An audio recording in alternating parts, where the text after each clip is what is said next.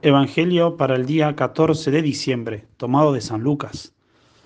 En aquel tiempo Juan envió a dos de sus discípulos a preguntar a Jesús, ¿eres tú el que ha de venir o tenemos que esperar a otro? Cuando llegaron a donde estaba Jesús, le dijeron, Juan el Bautista nos ha mandado a preguntarte si eres tú el que ha de venir o tenemos que esperar a otro. En aquel momento Jesús curó a muchos de varias enfermedades y dolencias, y de espíritus malignos, y a muchos ciegos les concedió la vista. Después contestó a los enviados, vayan a contarle a Juan lo que han visto y oído. Los ciegos ven, los cojos andan, los leprosos quedan limpios, los sordos oyen, los muertos resucitan, y a los pobres se les anuncia el Evangelio.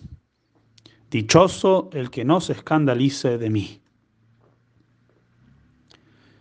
Hoy la iglesia quiere que volvamos a meditar sobre la figura de San Juan el Bautista y recordemos su misión y su vida heroica.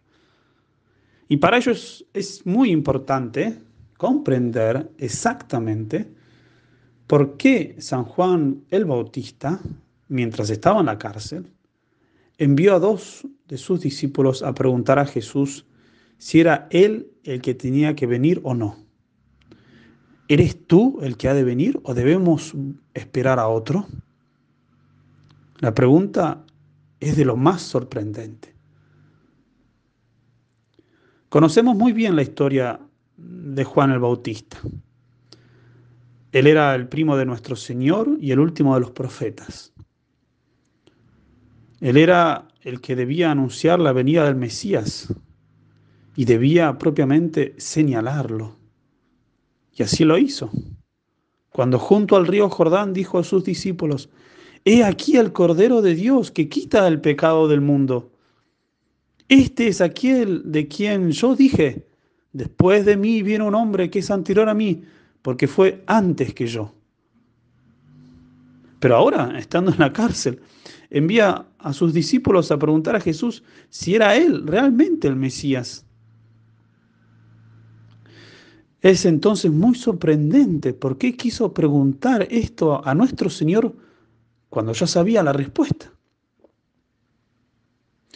Los padres de la iglesia y muchos estudiosos intentaron dar una explicación a esta aparente contradicción. Algunos hablan de una frustración de San Juan el Bautista, algo así como una noche del espíritu una gran desolación, una incertidumbre. Pero queremos hoy explicar la respuesta que da Santo Tomás de Aquino, que, como de costumbre, siempre es la más acertada.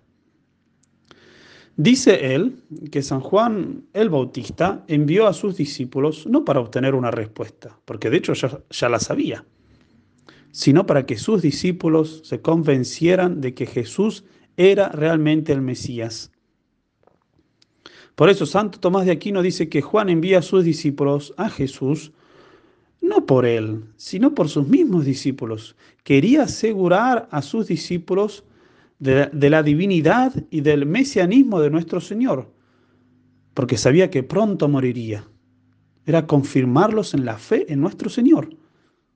Antes de morir, San Juan el Bautista quería realmente convencer a sus discípulos de que Jesús era verdaderamente el Mesías y de que no debían seguirle más a él. Por eso debemos afirmar que esta parte del Evangelio de San Lucas es la última predicación de Juan el Bautista. Volvió a señalar a Jesús. Antes de morir envió a sus discípulos a Jesús. Miradle a Él, no me miréis más a mí. Por eso había dicho antes, es necesario que Él crezca y que yo disminuya. Y lo seguía haciendo desde la cárcel. Y este es el mensaje exigente de la vida de San Juan el Bautista. Debemos señalar a Jesús, incluso en medio de nuestros sufrimientos. Estaba en la cárcel y sabía que iba a morir, pero en vez de pensar en sí mismo, sigue enviando a sus discípulos a Jesús Sabía que su misión estaba cumplida, acabada. Ya había presentado a Jesús al mundo, ahora necesitaba desaparecer. Id a Jesús, id y preguntadle a Él, ¿no vengáis más a mí? Con nuestras vidas necesitamos hacer lo mismo. Debemos ser una referencia constante a Cristo, incluso cuando experimentamos sufrimientos. Yo no soy el importante, yo no soy el centro del juego. Nuestro Señor es el único que realmente importa. Nosotros debemos ser simplemente mediadores. ¿Y qué respondió Jesús a los discípulos de Juan?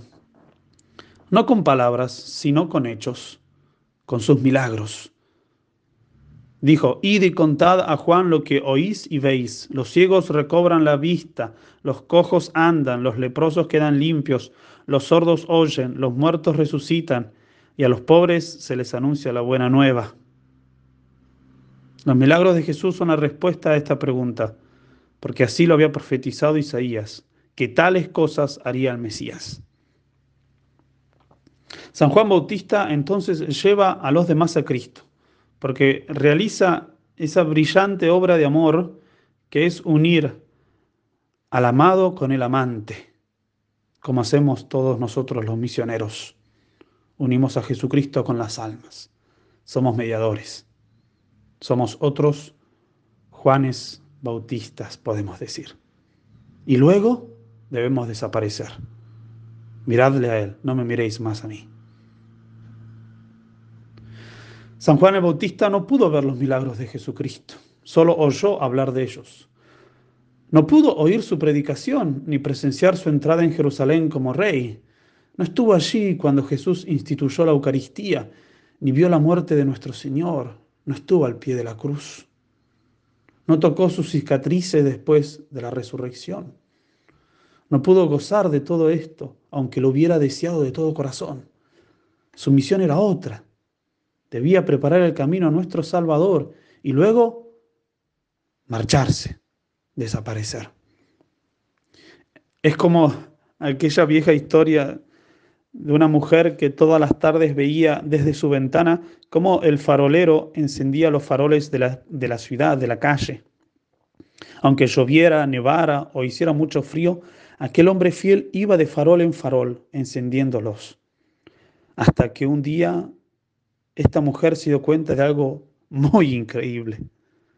El farolero era ciego. Su vida consistía en hacer el trabajo que otros disfrutarían. Exactamente como San Juan el Bautista.